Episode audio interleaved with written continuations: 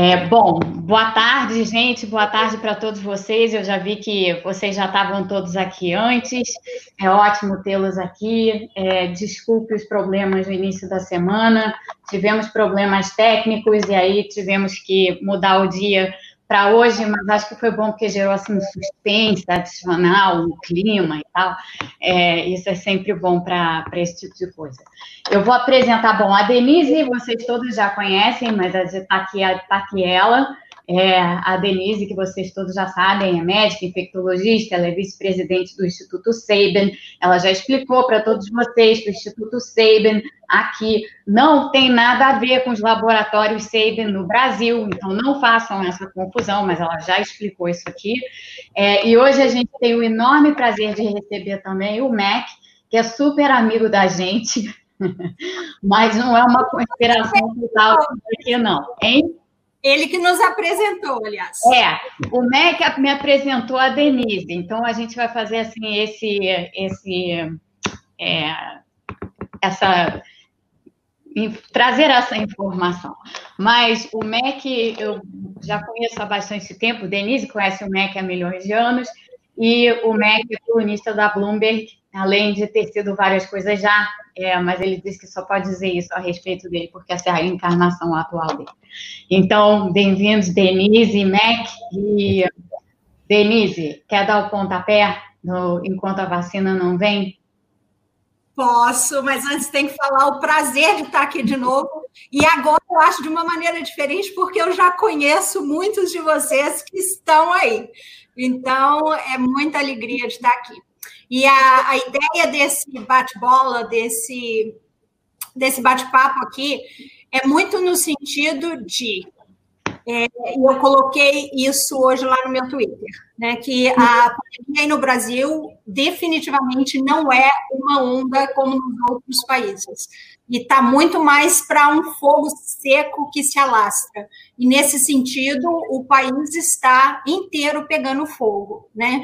E é uma doença no início, Mônica, você pode ajudar nisso também, você está entendidíssima do assunto, é, no início era considerada uma doença apenas respiratória, né, chegou a cometer nos pulmões, e o que foi descoberto depois de um tempo estudando a doença, é que não é uma doença só respiratória, é uma doença sistêmica, é uma doença séria, que pode ter efeitos colaterais que ficam por meses e, quiçá, anos, né? Sequelas sérias que a gente pode falar sobre isso. Então, a gente tem um vírus circulando dessa maneira aí no Brasil, de maneira quase que descontrolada, e, ao mesmo tempo, nós me colocando aí agora, nós estamos sendo pedidos para voltar à nossa vida normal, porque as coisas estão reabrindo, as pessoas têm que voltar a trabalhar, e, e da maneira que eu enxergo isso, é o país pegando fogo, e no lugar de você ter as autoridades trabalhando para apagar esse fogo, o que nós estamos ouvindo é aprende a conviver com fogo, aprende a viver num lugar que está queimando. Então, até que a vacina venha, nós temos três opções: ou a vacina, ou um tratamento, ou a imunidade de rebanho, que a gente já falou, imunidade de rebanho não é viável, vacina vai demorar e o tratamento também não é para agora. Como é que nós vamos retomar a nossa vida? Como é que nós vamos viver nesse país que está pegando fogo? É, para fazer um adendo aí ao que a Denise disse, e só para colocar isso como ponto de partida inicial, depois passo para o MEC, é, a, do, a, doença sistêmica tem a ver com o fato, e eu acho que nós, nós duas andamos falando sobre isso no Twitter recentemente, mas tem, tem gente que já estava falando isso antes, cientistas e tal, e que já tinham identificado isso. O vírus, ele entra na circulação, ele entra na circulação e ele vai embora pelo seu corpo inteiro. Então, ele é capaz de, na realidade, afetar qualquer tecido, qualquer órgão e de causar com isso danos diversos. Né? Claro que o dano pulmonar hoje ainda é o mais evidente, mas cada vez mais se descobre é, danos adicionais, inclusive com suspeitas, assim, su suspeitas de subnotificações de doenças diversas. Por exemplo, em São Paulo, é, tem já uma suspeita de sub subnotificação de doenças cardíacas que podem, podem ou não estar atreladas ao Covid, justamente por, pelo, pelo, pela, pelo vírus ter esse caráter sistêmico. Então, isso, isso é um ponto super importante. E o segundo ponto super importante que sai disso e que tem a ver com conviver com esse vírus enquanto ele estiver em circulação é, e sem, sem vacina, é essa questão das sequelas que a Denise colocou. É, essa questão das sequelas não é uma questão trivial, nem do ponto de vista médico e nem do ponto de vista econômico, porque ela gera uma porção de dúvidas. Se as pessoas tiverem sequelas, que tipo de sequelas vão ser? Vão ser sequelas reversíveis? Vão ser irreversíveis? Vão deixar as pessoas numa situação em que elas eventualmente não possam trabalhar? E se esse for o caso, o que, que o Estado precisa fazer? Como é que isso daí vai pesar sobre o sistema de saúde? Você precisa dar mais dinheiro para o SUS para enfrentar essa situação? Enfim, são, há uma série de perguntas que tudo isso suscita e que estão diretamente atreladas tanto à doença em si, quanto ao fato do Brasil estar nesse processo de abertura, por assim dizer, econômica, em meio a um vírus que é extremamente perigoso, ainda que é, haja por aí é, querendo negar as evidências. Né? É. E, e, Mônica, o, o Mac, é, eu acho que você vai ter uma dificuldade hoje de falar aqui entre eu e a Mônica, mas só para completar alguma coisa, do ponto de vista médico, você pensando, se o vírus cai na circulação, ele vai para os órgãos mais bem circulados do corpo. Né? Então, o que, que a gente tem aí? A gente tem os rins, a gente tem o intestino, a gente tem o cérebro, a gente tem o coração. E o que a gente tem visto, é, não só aí no Brasil, Mônica, mas, por exemplo, aqui nos Estados Unidos, nós vimos que 12% é, dos pacientes com Covid tiveram alguma, algum tipo de falência cardíaca. A gente tem visto aqui danos cerebrais.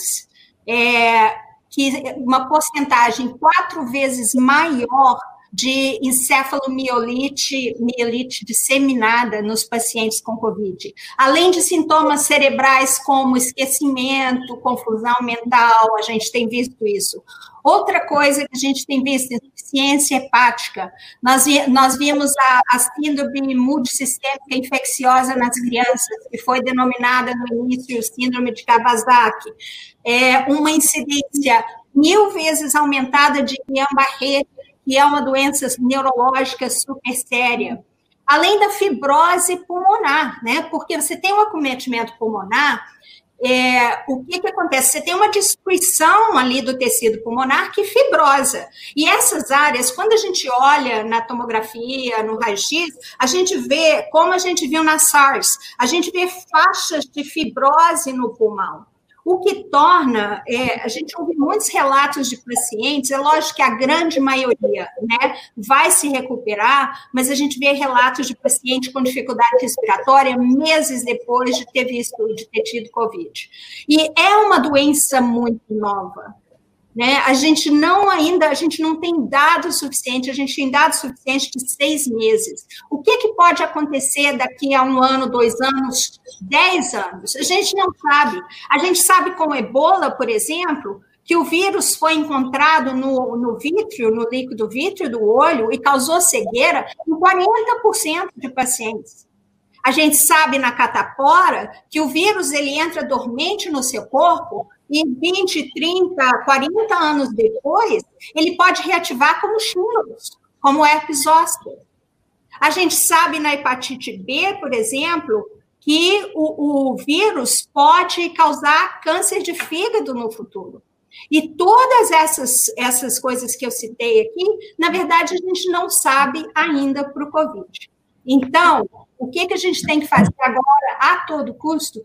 Prevenir de se infectar. E agora, Mac. Eu também não Mac. Tá. Não, primeiramente, muito obrigado pelo convite e uh, como a, a Mônica falou, eu sou jornalista. Isso significa que eu não sou perito, mas eu sou perito em achar peritos. Então, uh, é, é minha, uh, meu privilégio estar aqui com, com duas uh, cabeças mais pensantes sobre esse momento, eu acho. E eu, eu apenas queria começar com um nível muito leigo e perguntar algumas coisas de quase como guia prático, como que a gente procede nesse, eh, nessa situação. Então, estamos numa na pandemia e uh, ainda no limbo, esperando a vacina, e uh, um vírus, pelo que eu entendo, vocês me corrijam, que é meio ilusionista, né? que muda de feição, de comportamento, também mudam, uh, muda o nosso conhecimento sobre o vírus. Então, a questão é o que podemos fazer e não podemos fazer com segurança. E eu estava pensando nessa semana, a, a, minha filha, que tem 15 anos, outro dia, uma amiga dela nos visitou, que depois de meses né, de confinamento, e foi aquela frustração, porque se viram e não podiam se abraçar, mas estavam ansiosas, ansiosas para fazer isso, então, acho que a minha, minha pergunta frente a isso é bem genérica. O jeito de ser brasileiro é, é, já está ameaçado, é, é, um país bastante afetuoso, uh, gregário, uh, que gosta de, de beijos-abraços. Isso já era? Quem vai primeiro, Mônica? Ah, Denise, vai você. Depois, ah, eu, depois eu entro. Vou primeiro. Mac, é, o que está claro para mim agora é que, e principalmente aí no Brasil, enquanto o governo não é, tiver medidas efetivas de combate e que vá realmente diminuir a transmissão, e a gente pode falar mais tarde quais serão, cada um de nós, nós temos que assumir a nossa própria responsabilidade. E, e isso vai é, não só para nos proteger, para proteger os nossos entes queridos, mas também para não contribuir ainda mais para a disseminação. E aí, como que a gente faz isso? Evitar se infectar numa situação dessa. E eu acho que isso depende muito do nível de conforto pessoal. Tá? Eu acho que cada um de nós agora vai ter que determinar qual é o nível de risco que eu estou disposta a assumir a partir de agora, porque vamos ter que começar a assumir riscos, né? Vamos ter que começar a retornar às nossas atividades. Qual é o nível de risco que eu estou disposta a assumir? E, e para mim, eu já tomei a minha decisão, e é lógico que isso é, em parte, pelo meu conhecimento da epidemiologia e da medicina, e em parte pelas questões pessoais, e, e para cada um vai ser pessoal.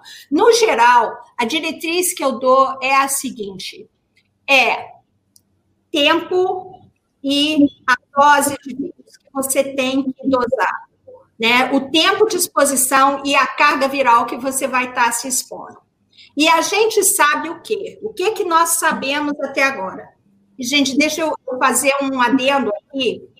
Tudo que nós estamos falando aqui, algumas coisas provavelmente não vão mudar, mas algumas coisas podem mudar amanhã, porque as coisas mudam a cada dia. Então, o que a ressalva é o que sabemos agora. Agora nós sabemos que é importante manter uma distância de no mínimo de dois metros da pessoa. Nós sabemos que a principal via de transmissão, e isso é relativamente novo, está no ar, no lugar de estar na superfície. Então, continua lavando a mão, continua desinfectando a superfície, mas o perigo maior está na interação com pessoas nós sabemos que é, depende do tempo dessa interação com pessoas. E isso entra muito da carga viral que você vai receber e, e entra muito do tempo que você gasta ali com aquela pessoa. E a gente pode falar mais nisso. Mas para responder a tua pergunta especificamente, a minha resposta é absolutamente não para beijinhos, não para abraços, porque isso quebra a primeira regra básica de evitar se contaminar, que é a distância é manter uma distância segura sempre que possível. Talvez tenha situações que você não vai conseguir manter essa distância. Nesse caso, minimiza o seu tempo de interação com aquela pessoa. E é importante, se vai haver alguma interação, que seja em ambiente aberto e com a pessoa usando máscara. Mas a resposta para abracinho e beijinho, eu já dei Beijinho, beijinho, tchau. tchau. Não, não vai dar. Então, todos vamos ter que passar por uma re, reeducação pessoal, né? De, de, de, como se comportar. Sim. Exatamente. E, é, e eu acho que isso é, isso é interessante, Mac. Pega um ponto da, pega um ponto seu e um ponto, um ponto da Denise. Essa, essa reeducação pessoal ela tem dois componentes. Ela tem o componente que a Denise mencionou e que, e que você fez a pergunta, né? Que é o componente como é que você se comporta em relação às outras pessoas, né? Então, o, a manutenção dessa, dessa, dessa distância, a tá sempre pensando qual é o risco que eu estou correndo, é, como é que eu minimizo esse risco e tal. Então, tem todas essas questões relativas a como você se comporta. Mas tem um a mais nessa situação que é a seguinte: a maneira como você se comporta não afeta apenas você. A maneira como você se comporta tem, e aí eu vou entrar com um termo econômico, mas é um termo econômico que eu acho que é de grande valia na medicina atualmente. Você, você, te, você tem o potencial de causar uma externalidade. O que, que é uma externalidade? Uma externalidade é uma situação em que algo que você faz não fica circunscrito a você pode ter consequências para os outros. Então, assim, quando eu fiz um vídeo aqui sobre bens públicos, já tem um tempo isso, para aqueles de vocês que acompanham aqui o canal todo o tempo, eu falei a beça sobre externalidades. Externalidades podem ser positivas ou negativas. No caso de uma epidemia, ela é inequivocamente negativa, porque se você se infectar, o, a, a, externalidade sua para os outros é de contaminar os outros, é uma, é uma externalidade negativa. Então, tem um cálculo de dois riscos que, que, pessoalmente, a nível pessoal, vocês têm que fazer todo o tempo. É o risco individual de sua própria exposição e de sua própria con, co, contaminação, e junto com isso, qual é a chance, se eu tiver me exposto demais, por exemplo, se eu tiver me colocado numa, numa situação de maior risco, como que eu devo me resguardar para não contaminar os outros? Então, são dois níveis aqui de comportamento que tem que ser alterados na cabeça do brasileiro, porque aí entra uma coisa que é a seguinte: nós somos gregários, nós somos afetuosos, nós abraçamos as pessoas, damos beijo, coisa e tal. Não estamos fazendo nada disso atualmente, mas é a prática brasileira? É. Mas a prática brasileira também é, e não só brasileira, isso é né, meio é uma certa predisposição cognitiva de todos, mas está bem entranhado no brasileiro, que é aquela coisa assim de ah, não pensar muito, né? Você não pensa muito no que está acontecendo fora ali do seu círculo mais imediato. Você não está pensando nas pessoas que têm cardiopatias ou que são idosas, ou seja lá o que for, e que, portanto, estão num grupo de risco. Isso não está dentro da sua cabeça todo o tempo. Agora vai ter que estar. Tá. Então, tem uma mudança de comportamento também que vai ser exigida, já está sendo exigida, na verdade, das pessoas, que é essa: é pensar no coletivo. E o que, que o, coletivo é isso? Como que uma, uma, uma atitude individual sua pode afetar uma pessoa que não tem nada a ver com você e que não deveria estar sendo afetada por um risco que você resolveu tomar sem levar em consideração aquela pessoa? Então, é, é, é, é mais complexo, né? É mais complicado do que simplesmente a gente tratar de se proteger. Perfeito. Dentro desse. Desculpa, Mac. Não, não, diga. Dentro desse coletivo, deixa eu chamar um exemplo aqui que eu acho que é bem atual para nós. É, aliás, eu tenho dois exemplos. Vou usar o menos famoso. Uh, uma amiga me ligou que ela teve contato com alguém que era positivo. O que que ela deveria fazer? Perfeito. E aí entra em recomendações que são do próprio Ministério da Saúde de, do CDC e de toda, da OMS, de todas as organizações, e isso é parte do coletivo em se tentar parar esse, essa epidemia. Se você ter contato com alguém que é positivo, você tem que se isolar, né? E você tem que se testar e você tem que se isolar. Mas a recomendação é a seguinte: contato, o que, que é considerado contato? É uma interação com alguém positivo numa distância menos de dois metros e por mais de cinco minutos. Ou seja, a gente está tendo um exemplo claro aí no Brasil, né, do, do presidente ter testado positivo e, dos, e de não ter é, todos os contatos têm que entrar em quarentena. Você tem que ficar 14 dias, porque você pode estar sintomático, pode estar transmitindo. Então, existe essa necessidade. E isso é parte da nossa contribuição como indivíduos para o coletivo, de ter esse senso. Se você foi contato, você tem obrigatoriamente que se isolar. Né? Se você é positivo, você tem que ficar em casa, e quanto a isso não há a menor dúvida. Então, cada um é um vírus, e a ideia que eu tenho desse vírus é como se fosse um balde com um buraco. E qualquer buraquinho, esse vírus, ele, ele passa por ali. E ele vai achar uma maneira de infectar pessoas. Então, a gente tem que estar bem informado, é outra coisa, a população está bem informada e tem que ter diretrizes claras do que, do que se fazer nesse sentido. Uhum. Né? De, deixa eu pegar esse gancho, Denise. Ah, é, o, o, já vimos que tanto o vírus quanto o nosso conhecimento a respeito é meio Raul Seixas, né? Metamorfose ambulante. E, e, então a gente tem que acompanhar a, a, as mudanças. Então, eu pessoalmente eu fico na dúvida. É, que, acho que o conceito para mim já mudou várias vezes e não sei se existe já um consenso de como a gente se contamina, né? porque havia muita uh, muito receio, muito medo com superfícies. Né? O vírus fica na superfície uh, vivo por X número de horas ou dias, ou, pelo que eu estou lendo agora, me corrijam, que isso está um, um, pouco uh, ultrapassado e agora se pensa que é mais uma passagem aérea em, em termos de pessoas na sua proximidade. Mas deixo com vocês para me, me esclarecer isso. É, vou falar uma coisa aí e passo para a Denise. O, não, é, como a Denise falou, né, Mac? Assim, como a gente sabe, é um vírus novo. É um vírus novo.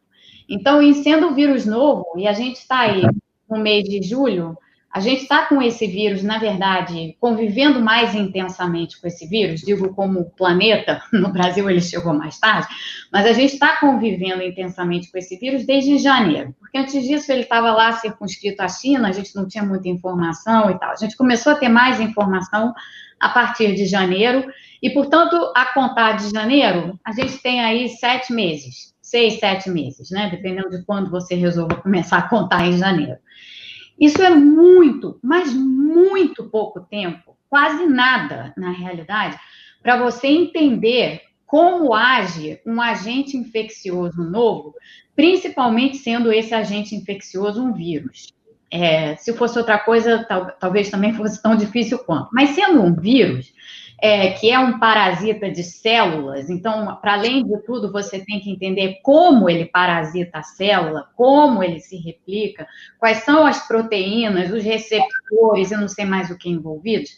É, tem muitas, mas muitas variáveis assim para se entender em muito pouco tempo. E, a, uhum.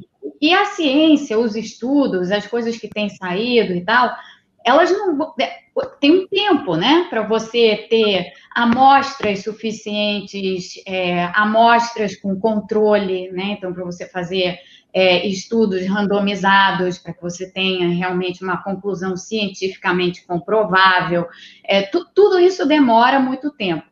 Para além disso, o próprio comportamento do vírus. Então, inicialmente tinha esse temor, né, sobre as superfícies e se achava que, ah, o vírus ele ele ele não tem é, uma capacidade de, de, disseminação assim que vá muito longe, né? Então havia essa, essa tese de que o vírus não, não era aerossólico.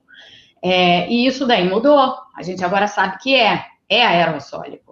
É, o que significa que, sendo aerossólico, ele são, são partículas muito pequenininhas que ficam num spray micro, microscópico, assim, é um troço que pela força da gravidade, eventualmente cai no chão, mas a maior parte do tempo vai estar lá flutuando no ar. Então, aquilo não vai cair para uma superfície, o que significa que aquele temor que a gente tinha em relação às superfícies, a gente já não precisa ter tanto. Mas isso também significa, por exemplo, que o que a gente achava é, sobre não proximidade das pessoas, porque isso a gente sempre soube que era um risco, mas, por exemplo, ficar do lado de dentro ou ficar do lado de fora faz diferença se o vírus se transmite de forma aerossólica, porque no espaço fechado o ar é parado. Então, aquele, aquela nuvem aerossólica, ela fica circulando dentro daquele espaço. Do lado de fora, aquela nuvem aerossólica dispersa, porque o ar está em movimento. Mesmo que você não sinta, do lado de fora o ar está em movimento. Então, dispersa a nuvem. Então, o risco estando do lado de fora é muito menor do que o risco estando do lado de dentro, guardadas as mesmas é, condições, né? Desde que as pessoas do lado de fora não estejam em contato muito próximo umas com as outras e tal. Então, tem várias coisas assim que a gente vem sabendo ao longo do tempo. Agora, é curioso o efeito que isso gera nas pessoas. E aí eu vou, vou pedir a Denise para ela fazer os comentários que ela quiser, mas inclusive sobre isso. Aqui em casa, por exemplo, todo dia que a gente senta para jantar, todo dia, tem uma, uma discussão de pelo menos meia hora, 40 minutos, sobre é, as novas coisas que se sabe sobre o vírus, é, com os meus filhos. Né? Ele, eles estão lendo notícia o dia inteiro, aí eles vem, sentam na mesa e começam a falar sobre isso. E volta e meia tem uns questionamentos assim, ah, ninguém, ou, umas, umas, umas frases do seguinte tipo, ah, ninguém sabe nada, tá vendo? Ontem falavam isso. Hoje já estão falando não sei o quê. Ninguém sabe nada, então, então não tem nada o que seguir. E, e esse tipo de visão, eu já tentei explicar para eles e já consegui. Eu acho que não é assim se olha a ciência, é, é outro olhar. Esse tipo de, de comunicação, assim, de explicação para as pessoas também é muito importante, porque as pessoas tendem a ficar com essa impressão de que, como as coisas estão em constante mutação, que ninguém sabe nada.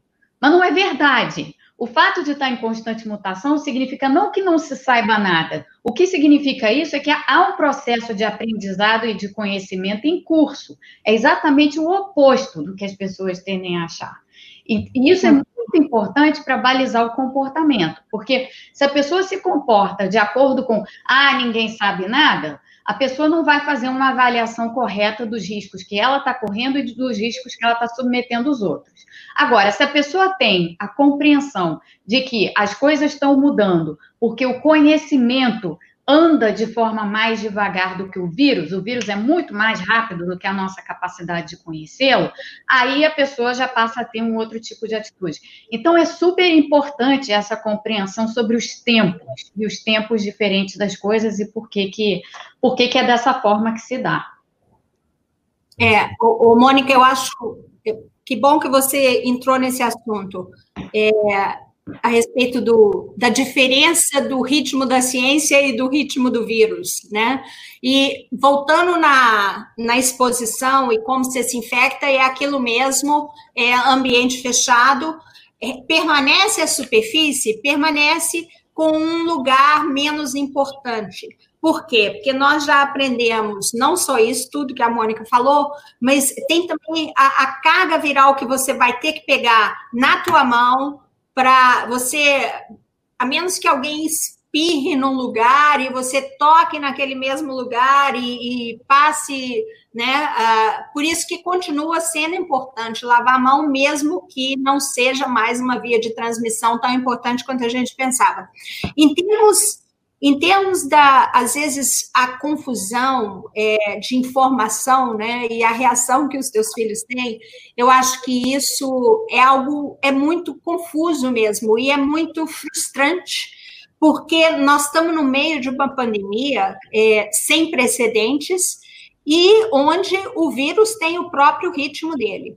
E o que eu vejo é que a, a ciência, por mais rápido que nós estamos andando com a ciência, e estamos andando extremamente rápido, numa velocidade sem precedente, não só de conhecimento do vírus, mas de vacina, de medicamento, ainda assim não é o é, veloz o suficiente para acompanhar a pressão que existe para dar informação pela população. Então, o que, que isso acontece? Eu acho que expõe a ciência de uma maneira que a ciência nunca foi exposta antes. É. Porque eu não acho que existia um conhecimento da maioria da população de como a ciência funciona. E para os cientistas que estão aí, eu tenho certeza que tem vários, a gente sabe que a ciência, ela não é algo, não é algo rápido, não é algo definitivo, né? É, é aquilo de você dar dois passos para frente num experimento e um passo para trás, ou um projeto, você dá vários passos e, e você volta, você tem que refazer. Até mesmo quando a gente está escrevendo um artigo para publicar, a gente depois que está tudo pronto, a gente escreve, o, o, a gente discute com outros cientistas, os pares leem. Então, todo esse processo antes acontecia por trás dos bastidores. E ninguém via, assim, ninguém tinha muita noção de que é assim que acontece. E das vezes que, por exemplo, não dá certo, das vezes que foi errado, e agora, porque existe essa pressão de liberar informação, no sentido que a, essa informação pode estar salvando vidas, né? Então, tem acontecido isso que eu acho que expôs uma parte da ciência que muitas pessoas não conheciam, mas que sempre esteve lá e que sempre funcionou dessa maneira. Agora, o que eu acho mais importante é, não é, é, existe essa velocidade, mas também eu tenho visto uma velocidade na ciência de se retratar quando uma informação errada sai. E é isso que é importante, porque você não quer pessoas infalíveis, você não quer pessoas inflexíveis, você quer pessoas que sim, vamos falhar, mas temos humildade de reconhecer quando foi algo errado, temos flexibilidade de mudar. E é isso que me fascina nesse processo todo, que é, eu vejo a confusão, mas eu também vejo um esforço grande da comunidade científica de estar tá acompanhando e ali, é, ainda assim, está retratando e está procurando a informação correta para soltar, né? Essa desmistificação da ciência, da, da profissão médica é muito importante. Estamos num momento é, muito preocupante, é, estressante e, é, para, para muitas é, famílias, é, desesperador. Né? E, e, isso leva a gente a querer, a ansiar para uma bala de prata. Né? É. E por isso acho que a gente vê uh, tantas, uh, uh, tantas pessoas anunciando que descobriram o remédio tal, de, seja hidroxicloroquina ou, ou enfim, vermectina. isso é natural, mas também é nosso inimigo. Né? O, o, assim como na, na, na, mesa do jantar, quando se discute né, o que se sabe e não sabe, temos dois problemas. Né? Você tem uma, a, a doença que, que, que é, é, está em, em mudança, está desafiando nossas fronteiras de conhecimento, e, ao mesmo tempo, nós temos informação viral, né? que temos uh, informação que chega numa velocidade jamais vista. Então, e tudo isso está acontecendo no tempo real, e uh, temos uma pandemia de desinformação junto com isso. Né? Então, isso, isso me leva a outra pergunta, que é, é no momento como esse de confusão, que é natural, né? e, e descompreensão, de, depois compreensão, de refazer essa compreensão, isso tudo assim, normal, precisamos de uma coisa muito importante, que é construir consensos, né? E esses uh, consensos, acho que a gente tem que depender das autoridades, tanto políticas quanto de saúde, para nos, nos ajudar. E uh, então eu queria ouvir vocês um, um pouco sobre isso, uh, de fazer, uh, de combater uma pandemia sem consenso, sem pessoas na mesma página, digamos, complica ainda mais a nossa tarefa. Uhum. É. Eu vou primeiro. deixa eu falar rapidamente. Isso, isso com certeza é verdade, né, Mac? Eu acho que o Brasil é o exemplo mais claro disso no mundo hoje, né? É, onde realmente não há consenso sobre nada e, e não tem nem e, e tampouco existe é, a vontade de que esses consensos surjam. Né? Então, entre as lideranças do país não existe uma busca por consenso, pelo contrário, existe uma busca por dissenso. É, é, é isso que a gente vê. Né? E nessa busca por dissenso, ficam as pessoas no, perdidas no meio, no meio do tiroteio, né? sem saber exatamente o que, que em que, que elas devem em que, que elas devem confiar. A gente está aí, como, como dissemos anteriormente, com o presidente da República tomando hidroxicloroquina, ou pelo menos dizendo que está tomando hidroxicloroquina. É, não vai tardar é, para que daqui a pouco, uma vez que ele tenha superado a doença, ele diga que ah, foi por causa da hidroxicloroquina. Né? Então, é, a gente vai ter essa. E isso já sabendo, já tendo os estudos científicos que comprovam que a hidroxicloroquina é, não só não serve para nada, como pode piorar alguns, alguns, em alguns pacientes pode piorar o quadro da doença. Então, é, isso tá esse bombardeio constante no Brasil. Outra coisa que a gente tem visto acontecer, isso está mais aqui nos Estados Unidos, certas coisas ficam politizadas, certas coisas completamente estúpidas ficam, ficam politizadas. Uso de máscara, por exemplo. O uso de máscara hoje é uma espécie de declaração de, do seu posicionamento político. Então, só para dar uma, mais um, uma, um exemplo anedótico aqui, eu moro numa rua super residencial, quase ninguém, é, quem anda por aqui são os, são os moradores da rua e às vezes uma ou outra pessoa aqui das redondezas, mas quase não tem ninguém aqui. É, os, os meninos, os meus filhos, eles saem para dar uma volta todo dia, né? Coitados, estão presos dentro de casa. Aí outro dia, um deles, um deles sai de máscara para tudo que é canto, não sai de casa sem máscara de jeito nenhum. O outro estava muito calor e resolveu que não ia sair de máscara. Aí viram o meu filho mais novo, o mais velho estava sem máscara, o mais novo estava de máscara. Viram o mais novo para o mais velho e fala assim: Felipe, você bota a máscara agora, porque senão eu não vou sair com você na rua para as pessoas acharem que você é republicano. ハハハハ。Então, aqui nos Estados Unidos, ainda por cima, tem isso. Então, a quantidade de desinformação, e você colocou, acho que muito bem o, em termos virais, né, Mac? Assim, a velocidade da desinformação, ela é viral, não à toa a gente fala, né? Ah, não sei o que viralizou. Viralizou por isso, né? Porque se disseminou muito rapidamente.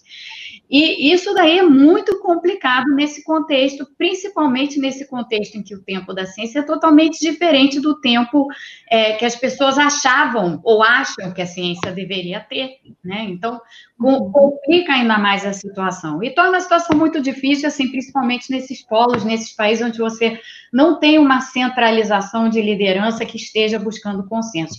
Na Europa, por exemplo, em muitos países isso tem sido diferente, não houve politização de máscara, pelo menos não que eu saiba.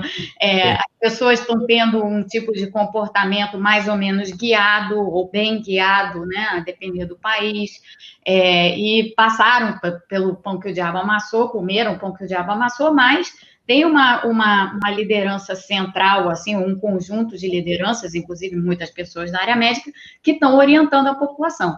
Isso não existe nem aqui nos Estados Unidos, nem no Brasil, sendo que no Brasil é muito pior do que aqui nos Estados Unidos, né? Nesse sentido, uh, nesse dissenso, sendo natural ou, ou, ou, ou provocado, né, que se falou, o que, que a gente faz? Uh, como que a gente resolve essa, essa confusão? A, a quem a gente presta atenção e, e segue orientação? Oh, vou começar com essa, Mônica, aí você completa.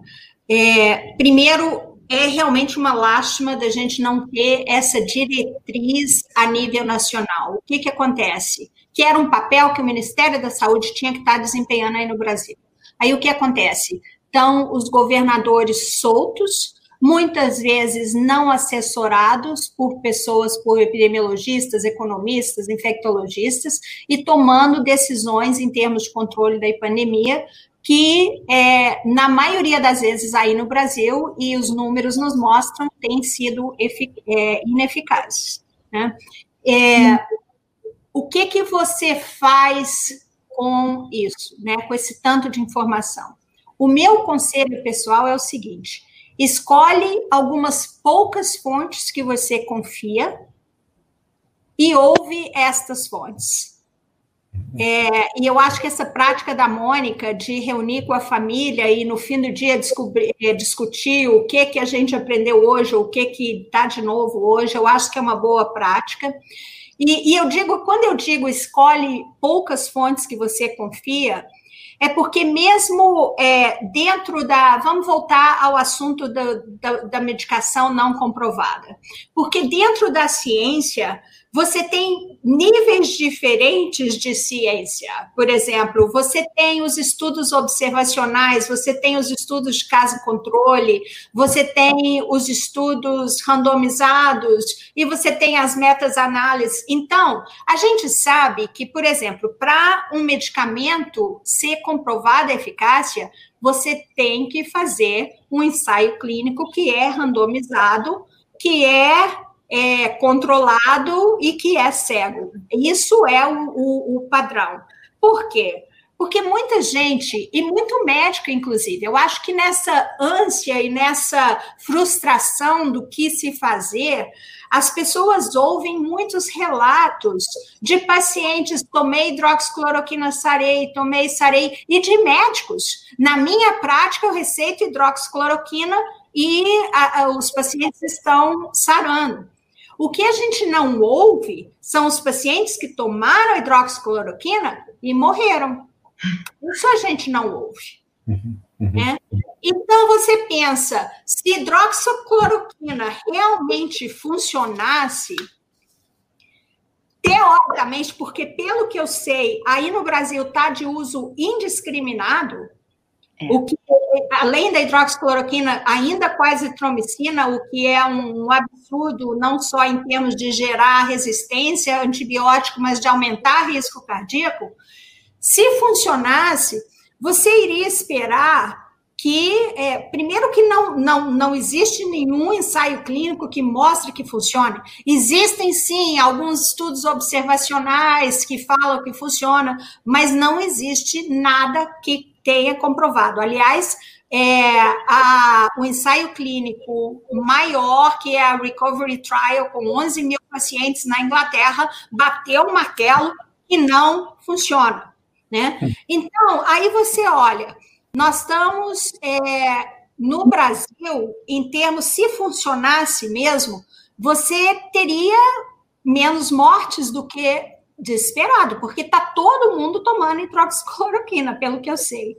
E, e, olhando nos dados mundiais, por exemplo, a média de mortes por milhão de habitante, em geral no mundo, é lógico que varia de país para país, está em 71 óbitos para cada um milhão de habitantes.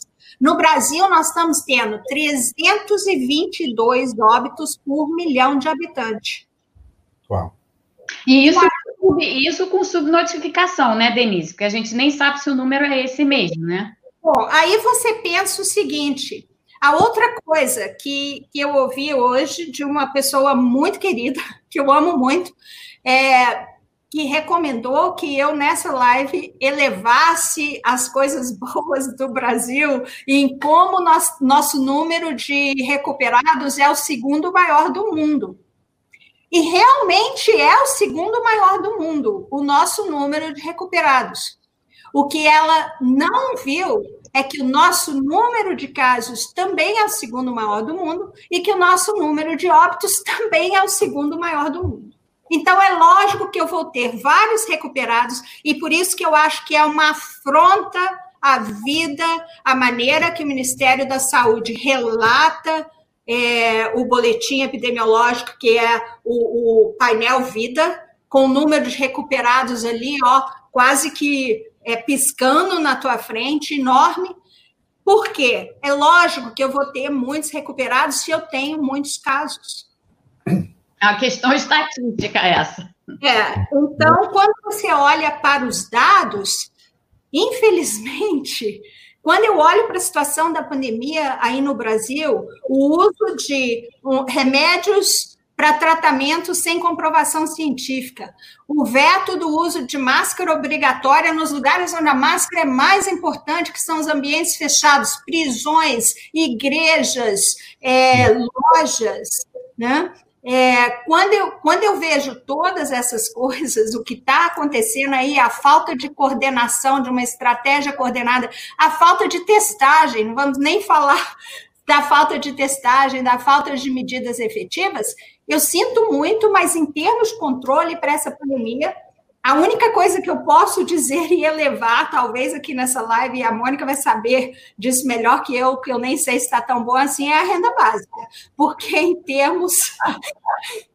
em termos de saúde, eu procurei até, porque eu quero ser honesta, eu não achei uma coisa que eu pudesse falar, isso está indo bem. Ô, Denise, desculpa, Mac, deixa eu só pular aqui rapidinho, aí eu passo para você. É, mas uma coisa importante para que eu acho, a gente conversou sobre isso outro dia, que eu acho que é importante esclarecer para as pessoas. Os testes que as pessoas fazem quando fazem para ver se estão ou não infectadas. Aquele teste rápido. Aquele teste rápido, gente, é cheio de problema. A Denise vai explicar agora. Isso é super importante vocês saberem. Vamos falar disso, porque isso eu acho que é, junto com o painel, o kit Covid, né, de tratamento aí, agora tem é, esses testes rápidos. O que acontece? São basicamente dois tipos de teste para Covid. Um é o RT-PCR, que você detecta o vírus na região nasal, é aquele do SUAB, é o, o o teste mais demorado. E esse teste, ele te fala se você está doente ou não. Ou hum. seja, o presidente fez o teste e foi positivo. O outro tipo de teste é o que a gente chama o teste sorológico. Esse teste sorológico, ele mede a presença de anticorpos é, em você, e isso se diz se você já teve ou não Covid. E o que acontece com esses testes sorológicos? Tem dois tipos. Tem um que é um rápido que você vai na farmácia ali, dá um, um picadinha no dedo e te dá o resultado logo. Tem outro que também é sorológico, mas que coleta sangue e que demora mais. Todos os dois são extremamente problemáticos. É, não só em termos de sensibilidade, especificidade, esses testes são muito difíceis de interpretar. E eu vou te falar o que, que isso significa, um teste positivo ou negativo desse. Mas esse teste, o ideal dele é para inquérito epidemiológico. Ele é ótimo para ser usado em tomada de decisão, para você detectar é, lugares onde o vírus está se alastrando mais, a prevalência está aumentando, para você é, fazer inquéritos, saber a prevalência na população. Para diagnóstico individual, não serve. Não serve porque é difícil de interpretar. E o que, que acontece com isso? Você, vamos dizer que você tenha um teste rápido que veio positivo. Você tem quatro, quatro maneiras de interpretar esse teste. E eu vou considerar que esses testes que você fez são bons que tem uma alta sensibilidade, uma alta especificidade, um bom valor preditivo positivo e um bom valor preditivo negativo. O que, pelo que eu sei, aí no Brasil, nenhum, nenhum dos de farmácia é. Eu sei que tem estudos de prevalência aí sendo feitos e que estão usando testes bons. Eu estou participando de um estudo de prevalência na Ásia. O teste que a gente usa é excelente, eu, eu confio nele. Agora, esses de farmácia não são. Mas vamos dizer que o teste é bom, o que não é o caso dos testes que você paga para fazer aí no Brasil. Se o teu teste vier positivo, você tem quatro coisas. Primeiro, pode significar que você teve contato com o vírus, tá? E que, é, e que você realmente desenvolveu anticorpos para esse vírus. O que, na verdade, não te diz nada.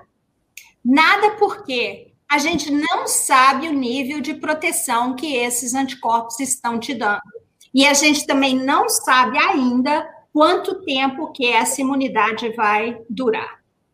E a, a, segunda coisa que pode significar um teste rápido positivo é que esse teste é um falso positivo. E, aliás, num lugar de prevalência baixa, e que está sendo a prevalência aí no Brasil, que é mais ou menos de 5%, num lugar de prevalência baixa, chances são é que 50% desses testes vão ser um falso positivo. Então, você pega um teste positivo, em que, que isso te ajuda? Nada. Aí você pega um teste negativo. Se você pegar um teste negativo, ah, você pode realmente ser negativo, o que significa que você não teve contato com a Covid, ou você pode já estar doente.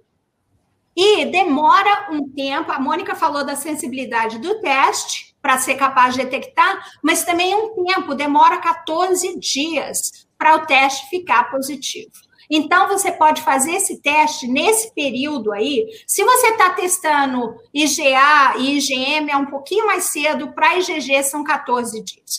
Então, demora, tem uma janela aí que você, você teve um contato, você vai lá, faz o teste, você faz o teste com sete dias, deu negativo, você acha que você não está, e você volta à tua vida normal, e na verdade você está, você está transmitindo. A outra coisa do é, o que, que eu falei do teste negativo? Se realmente não teve, você pode, é, pode ser muito cedo e você tem a doença, pode ser um falso negativo também, né? Que o, como dá falso positivo, dá falso positivo. Mas isso tem mais coisas nisso, mas eu acho que deu para ter uma ideia de como é difícil interpretar esse teste e como não vale para nada. E alguém que provavelmente está ouvindo aí, que me disse um dia que fez um teste positivo, deu positivo, e eu perguntei quanto você pagou por ele. Ele falou 250 reais, e eu disse, jogou dinheiro porque eu não tenho, eu não tenho como interpretar esse seu teste. É por aí. Agora, uma ressalva, parece, eu não sei o tipo de teste que os ministros estão fazendo, os que foram contatos com o presidente. Agora, eu espero que tenha alguém com conhecimento mínimo naquele Ministério da Saúde, a maioria é militar, eu não sei quantos epidemiologistas ainda estão na liderança do Ministério, ou médicos, que tenha orientado esses ministros que o teste que eles precisam fazer agora é o teste PCR, não é teste rápido. É isso. Bom, para não, não sei como que estamos de tempo, para não deprimir de, de vez todo, uh, é, eu estava pensando mesmo mesmo nesse momento complicado, estamos cercados de exemplos positivos, né, interessantes de como países, sociedades uh, administram uh, essa essa pandemia. Temos a Nova Zelândia que já é famosa é, temos mais próximo, tem Costa Rica, uh, tem Uruguai, né, nosso, nosso vizinho, né? É, tem, é, tem vários outros. Aí a questão é como fazemos para ser mais Nova Zelândia, mais Costa Rica, e menos o que estamos sendo, né? o, o, o Brasil. Eu imagino que passa por questões de políticas públicas, mas também de comportamentos. De certa forma, já falamos disso. Mas qual que é a diferença? que explica essa diferença? Ô, Mac, eu acho que esse bonde já passou. A gente não tem mais a capacidade de ser nem Uruguai, nem Costa Rica. É, o, as razões, bom, são algumas, né? Primeiro tem a razão tamanho. A razão tamanho é relevante, né? Você ter você ter países menores, e eu não estou tirando aqui o grande feito tanto de Costa Rica quanto do Uruguai, do Uruguai em particular, eu tenho um, um especial carinho pelo Uruguai, porque eu viajei muito para lá. Mas o, o, o que eles, tudo que eles fizeram de, de correto é, todo, todo o tempo. Mas sendo países também pequenos e ambos, e no caso do Uruguai, então, de baixa densidade populacional e tal, é, é um outro tipo de abordagem, né? Quando você pensa aí nas medidas sanitárias e o que é preciso fazer e tal. Quando você pega países muito grandes, é, ou países de porte como o Brasil, como Estados Unidos, e como a Índia, até onde agora a gente está vendo a, a, a, epidemia se manifestar de forma mais agressiva, é bem a, a gestão é bem mais complicada, né? Porque você tem uhum. As, as, partes do país são muito heterogêneas, né? Tem, muita, tem muitas diferenças. Então tem essa questão país pequeno, país grande, que eu acho que é, que é uma coisa que, que importa muito e que faz, faz muita diferença. A outra questão é, é absolutamente comportamento. Se você pega lá os uruguaios, os uruguaios, e aí conhecendo bem os uruguaios, os uruguaios têm duas coisas. A primeira é que eles têm um senso de coletivo que nós não temos no Brasil. Eles de fato têm. Então, é o comportamento deles. São latinos e tal, também gostam de proximidade, não tanto quanto brasileiros, são um pouco mais reservados, mas é, tem uma preocupação com o coletivo que nós não temos. É, além disso, é uma população, de um modo geral, assim, quando você olha demograficamente, é uma população mais velha do que a população brasileira. E como os idosos, de um modo geral, né, ou as pessoas mais velhas, quanto mais velha a pessoa, maior, maior o risco né, de, de desenvolver casos mais graves de Covid, é, ali eu acho que a, a, demografia ajudou, ajudou nessa conscientização coletiva também. O que também é, acaba sendo um pouco verdade para Costa Rica, haja vista que tem muito expatriado na Costa Rica, né? É muito americano aposentado morando na Costa Rica, então tem, tem, tem um viés, assim, eu acho, importante nessas questões que, que tornam o caso brasileiro completamente diferente. Agora, para além de tudo isso, tem o que a gente já falava antes, né? Tem a, a questão da, da, da centralização e de como você conduz a, a, a, epidemia e de como você informa a população. Nesses dois países, os governos tiveram uma preocupação, como em outros, como na, na, Nova Zelândia, que é um exemplo, como diversos outros, os governos tiveram a preocupação de manter a população informada e de manter a, popula a população informada sobre tudo, sobre o andamento da epidemia, sobre por que, que as medidas sanitárias eram necessárias, sobre dando sempre. É, a, a, as diretrizes de como que as pessoas deveriam se comportar, o que, que é risco, o que, que não é risco, enfim, todo esse conjunto de informações sendo dado de forma sistemática e permanente. É, no Brasil, o que, que a gente tem no Brasil? O Brasil a gente tem um Ministério da Saúde que não é um Ministério da Saúde.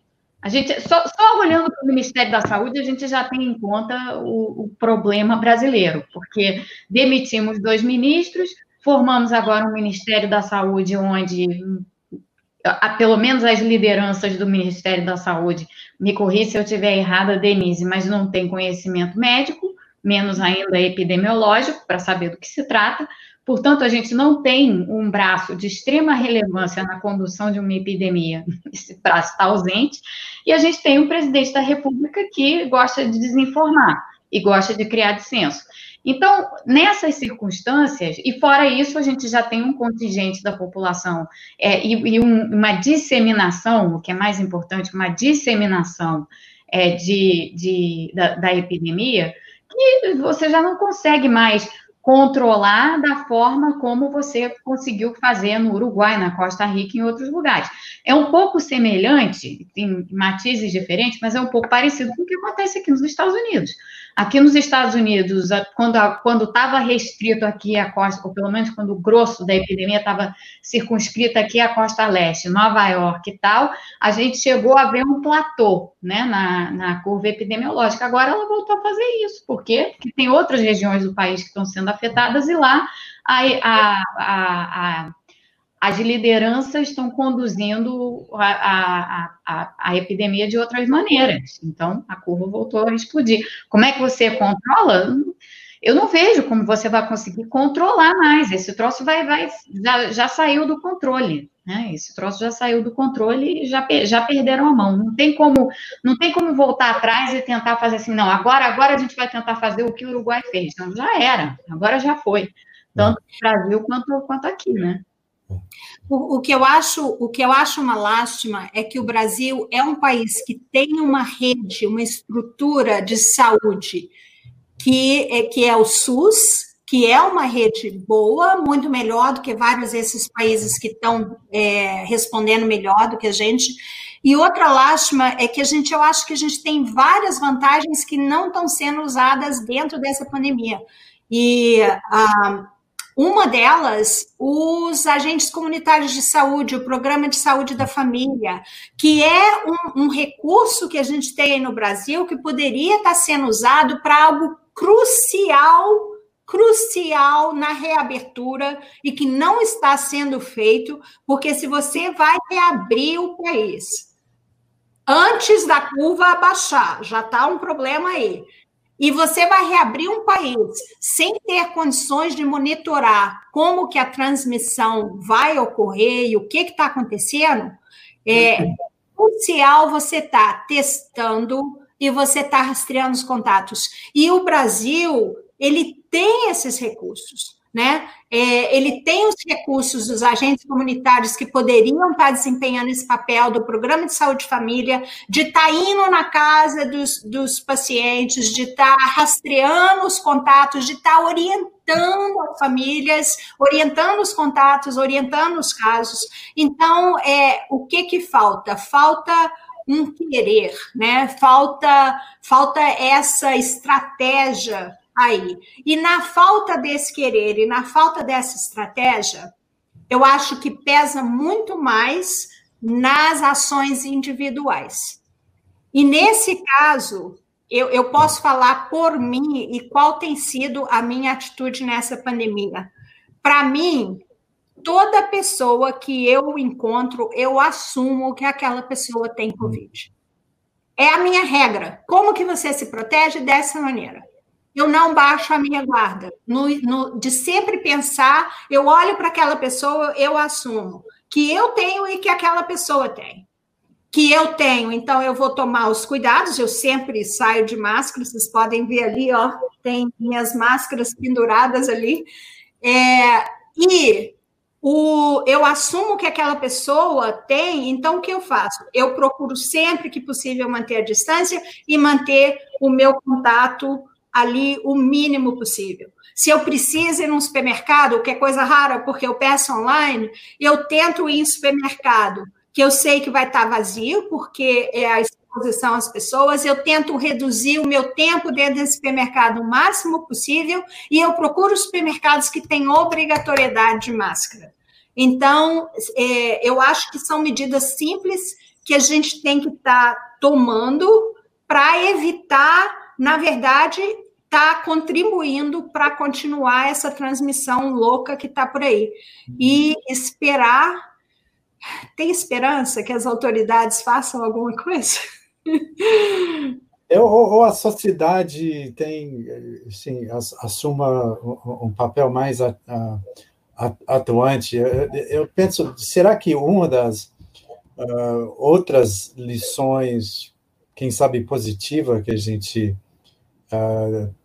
deriva disso é a revalorização da ciência. A ciência é, tem apresentado muitas informações que deixam a gente confusa. No, entanto, é, informação é tão precioso é, nesse momento, salva vidas, ou não. Né?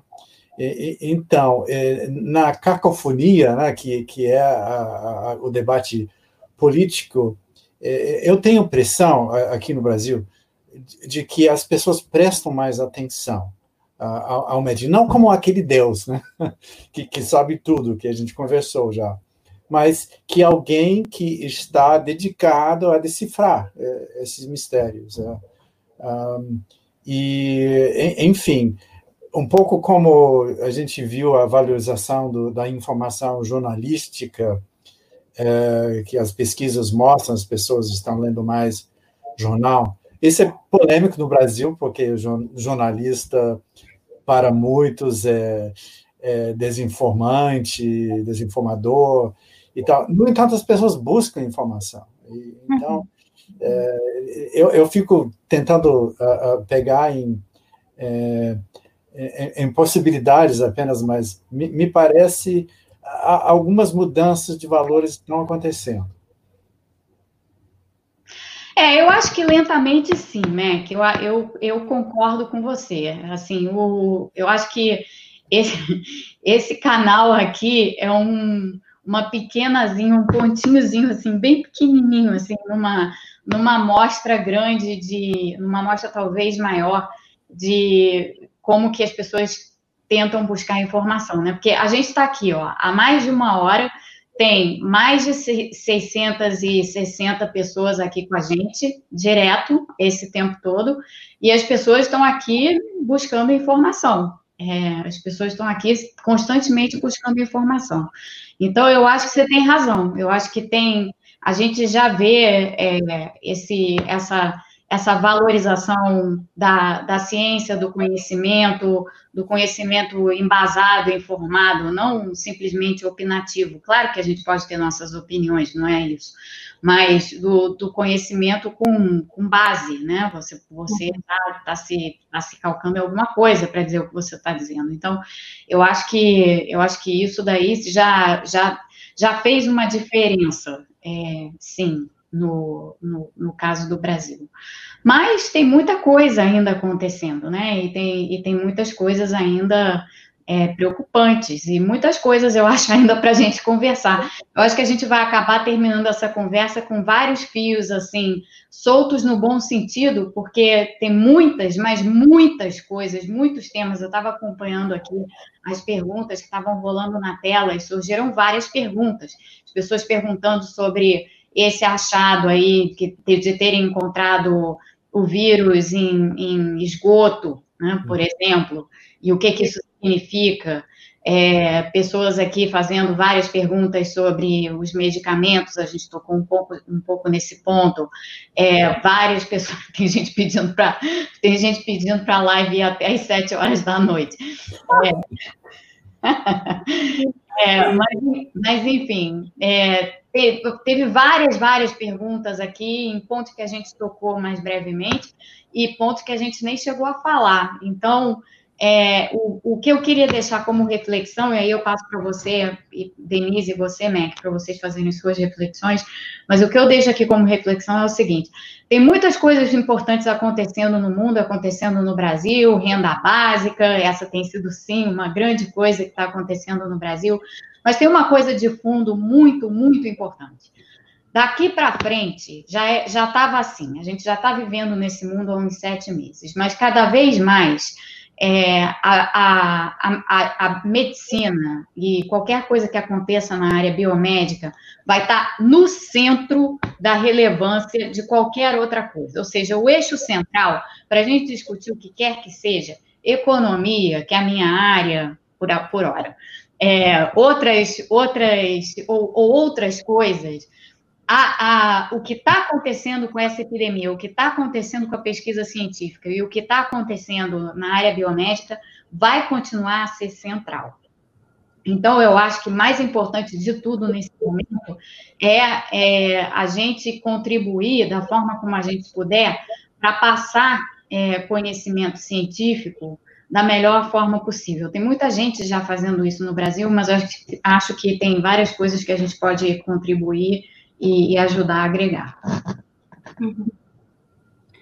Ô, ô, Mônica, eu acho que adicionando a isso, eu entendo, eu entendo a frustração, eu entendo a angústia, porque é a minha angústia, é a minha frustração, né? A gente quer um medicamento que funcione Quer, lógico, todo mundo quer. Agora, é, o que não pode acontecer é se levar por falsa esperança, né? Porque por aquilo que não é efetivo, porque isso só, além de piorar, atrasa o processo. E, e como, como cientista, para mim, como médica, eu, eu tenho que encontrar o meu equilíbrio de eu sou uma pessoa otimista por natureza, eu sou uma pessoa cheia de esperança por natureza. Mas quando é, eu tenho que ter um equilíbrio entre esse otimismo e essa esperança, e ser honesta e sincera no que eu vou falar. Eu não tenho prazer nenhum de falar hidroxicloroquina não funciona. Eu preferia mil vezes falar hidroxicloroquina funciona. Né? Mas, e aí, nesse sentido, eu acho que por mais frustrante que possa ser essa fase que a gente está passando, de não ter uma solução mágica, uma, uma bala de prata, como o Mac colocou, a gente tem que, é, que manter na nossa mente que existe uma comunidade científica no mundo inteiro trabalhando nessa doença. É, ontem mesmo eu olhei, são quase 200 ensaios clínicos para medicamentos, são mais de 145 companhias trabalhando em vacina. Então, nós vamos chegar lá. O importante é nessa hora você se proteger, porque eu acho que às vezes existe um senso do inevitável. Às vezes pessoas é, são vencidas pelo cansaço, acorda de manhã e, e, naquele pensamento: será que é hoje que eu vou pegar? Será que é amanhã? Não, vou acabar com isso logo, né? É, eu sei que existe esse senso, mas não é inevitável. E a tua função como cidadão, como pessoa, é se proteger agora o máximo que você puder, não abre a tua guarda, porque eventualmente, sim, nós vamos ter uma solução independente ou não da ação do governo, nós vamos ter uma solução. Tem remédios já promissores que a gente não entrou aqui, a gente pode entrar depois. Tem resultados super otimistas de vacina. Então, é, é tipo assim: segura aí, segura. É, não perca a esperança, não perca o otimismo, por mais que as notícias podem não parecer boas, quem sabe daqui a uma semana a gente volta aqui com uma notícia excelente, não é, Mônica? É. É, não, não se não entre, não se deixe levar por esse senso do inevitável, porque não é inevitável. É.